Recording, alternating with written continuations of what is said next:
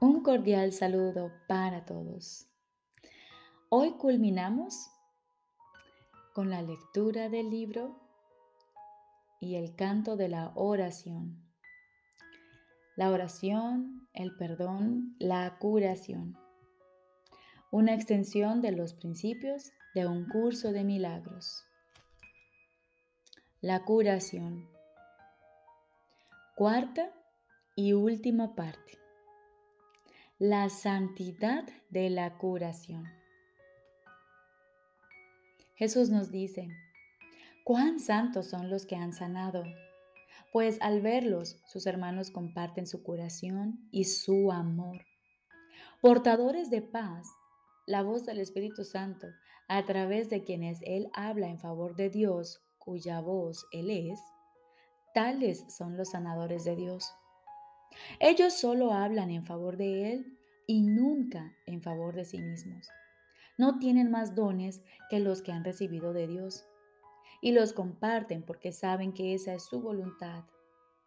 No son especiales, son santos.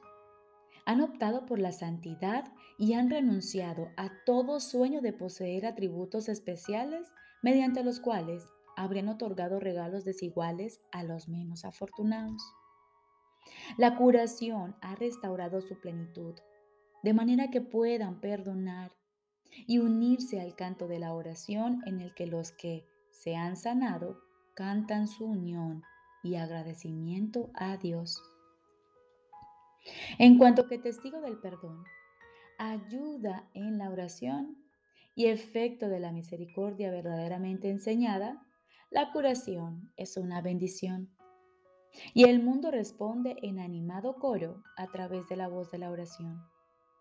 El perdón destella su, misericordioso indulto sobre cada brisna de hierba y ala emplumada, así como sobre todas las cosas vivientes de la tierra. El miedo no puede encontrar refugio aquí, pues el amor ha llegado en toda su santa unidad el tiempo continúa solo para permitir que el último abrazo de la oración descanse sobre la tierra un instante, conforme el mundo desaparece en la luz.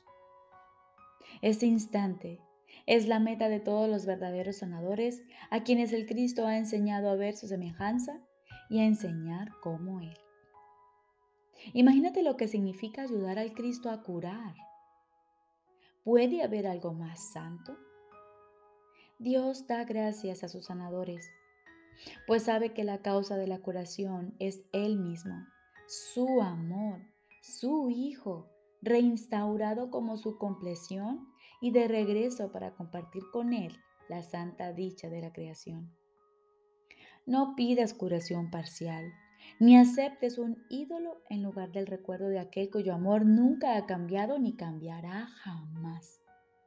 Eres tan querido para Él como lo es toda su creación, pues ésta se encuentra en ti como su regalo eterno.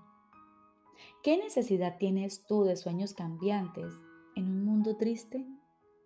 No te olvides de la gratitud de Dios. No te olvides de la santa gracia de la oración. No te olvides de perdonar al Hijo de Dios. Primero perdonas Luego oras y de este modo te curas. Repito, primero perdonas, luego oras y de este modo te curas. Tu oración se ha elevado y ha invocado a Dios, quien escucha y responde. Has comprendido que solo te perdonas a ti mismo y que igualmente solo oras por ti Mediante esta comprensión, sanas. Te has unido a tu fuente en oración y comprendes que jamás te separaste de ella. Este nivel no se puede alcanzar hasta que ya no quede nada de odio en tu corazón, ni deseo alguno de atacar al Hijo de Dios. Nunca olvides esto. Eres tú quien es el Hijo de Dios. Y tal como elijas ser con Él, así serás contigo mismo, y así será Dios para ti. Tus juicios no dejarán de llegar hasta Dios porque le asignarás a Él el papel que veas en su creación. Elige bien, pues de otro modo creerás que eres tú el creador y Él y no Él, y por ende que Él ya no es causa, sino tan solo un efecto. Ahora la curación es imposible, pues lo culpas a Él de tu engaño y de tu culpa. Él, eh, que es amor, se convierte en la fuente del miedo, pues solo el miedo puede justificarse ahora. Suya es la venganza y la muerte su gran destructor. La enfermedad, el sufrimiento y las dolorosas pérdidas se vuelven la suerte de todo el mundo en la tierra, que él abandonó al cuidado del demonio, jurando que no la volvería a liberar nunca más. Venid de nuevo a mí, criaturas mías, sin ninguno de esos tergiversados pensamientos en vuestros corazones. Seguid siendo santos junto con la santidad que os creó en perfecta impecabilidad y aún os rodea con los brazos de la paz. Soñad ahora con la curación. Luego, levantaos y dejad atrás todo soñar para siempre. Sois aquel a quien vuestro Padre ama, aquel que nunca abandonó su hogar ni vagó por un mundo salvaje con los pies ensangrentados y el corazón endurecido contra el amor que es la verdad en vosotros.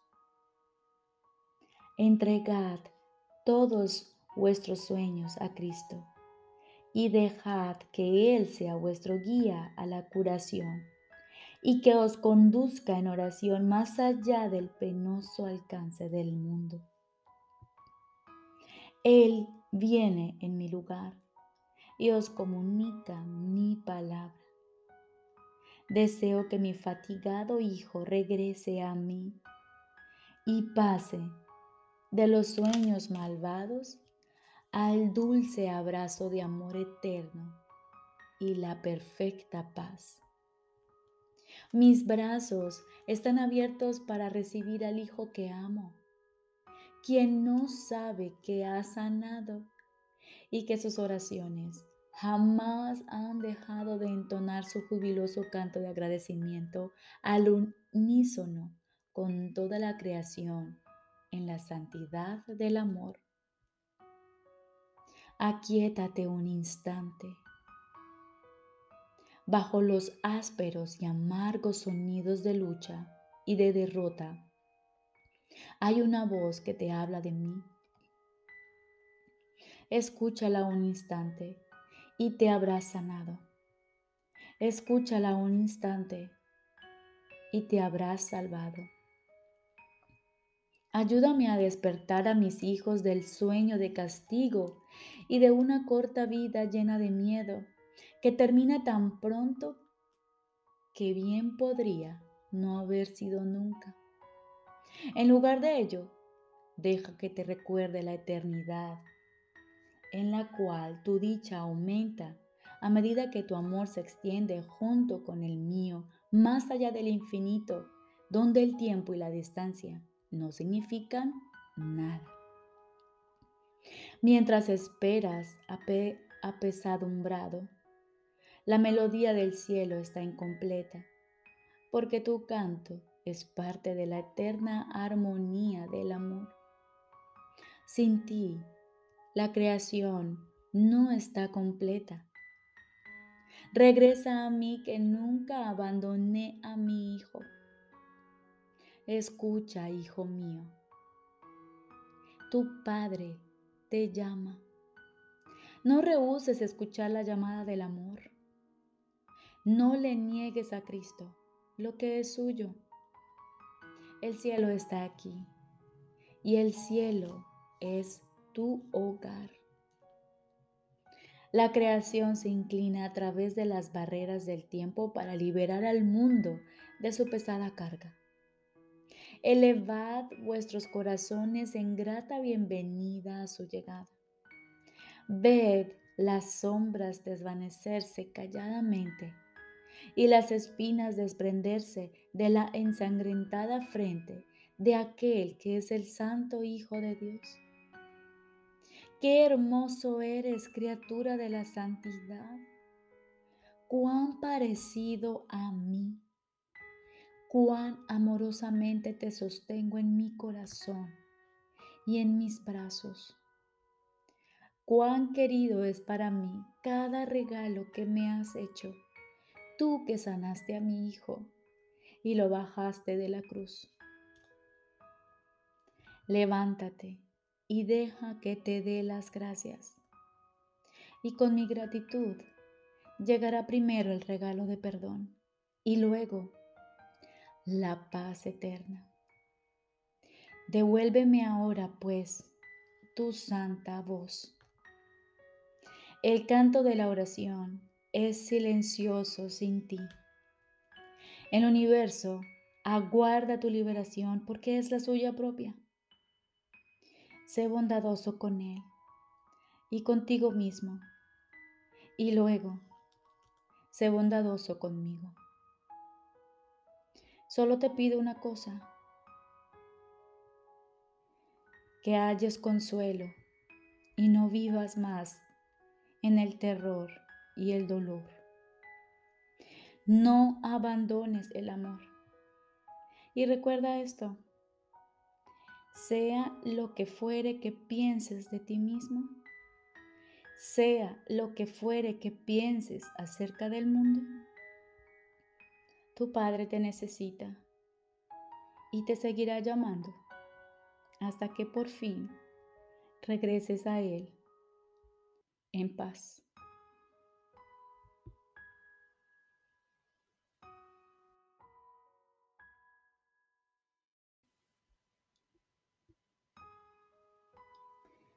Ahora continuamos con el libro de ejercicios. Décimo primer tema especial. ¿Qué es la creación? La creación es la suma de todos los pensamientos de Dios. El número infinito y sin límite alguno en ninguna parte. Solo el amor crea y únicamente a su semejanza. Jamás hubo tiempo alguno en el que todo lo que creó no existiese, ni jamás habrá tiempo alguno en que nada que haya creado sufra merma alguna. Los pensamientos de Dios han de ser por siempre y para siempre exactamente como siempre han sido y como son, inalterables con el paso del tiempo así como después de que éste haya cesado. Los pensamientos de Dios poseen todo el poder de su Creador, pues Él quiere incrementar el amor extendiéndolo. Y así su Hijo participa en la creación y por lo tanto no puede sino compartir con su Padre el poder de crear. Lo que Dios ha dispuesto que sea uno eternamente, lo seguirá siendo cuando el tiempo se acabe y no cambiará a través del tiempo, sino que seguirá siendo tal como era antes de que surgiera la idea del tiempo. La creación es lo opuesto a todas las ilusiones porque es la verdad. La creación es el Santo Hijo de Dios pues en la creación su voluntad es plena con respecto a todo, al hacer que cada parte contenga la totalidad. La inviolabilidad de su unicidad está garantizada para siempre, perennemente a salvo dentro de su santa voluntad y más allá de cualquier posibilidad de daño, separación, imperfección o de nada que pueda mancillar en modo alguno su impecabilidad. Nosotros, los hijos de Dios. Somos la creación. Parecemos estar separados y no ser conscientes de nuestra eterna unidad con Él. Sin embargo, tras todas nuestras dudas y más allá de todos nuestros temores, todavía hay certeza, pues el amor jamás abandona sus pensamientos y ellos comparten su certeza. El recuerdo de Dios se encuentra en nuestras mentes santas, que son conscientes de su unicidad y de su unión con su Creador. Que nuestra función sea únicamente permitir el retorno, el retorno de este recuerdo y que su voluntad se haga en la tierra, así como se nos restituya nuestra cordura y ser solamente tal como Dios nos creó. Nuestro Padre nos llama. Oímos su voz y perdonamos a la creación en su nombre, en nombre de su Creador, la santidad misma, cuya santidad su creación comparte con Él, cuya santidad sigue siendo todavía parte de nosotros.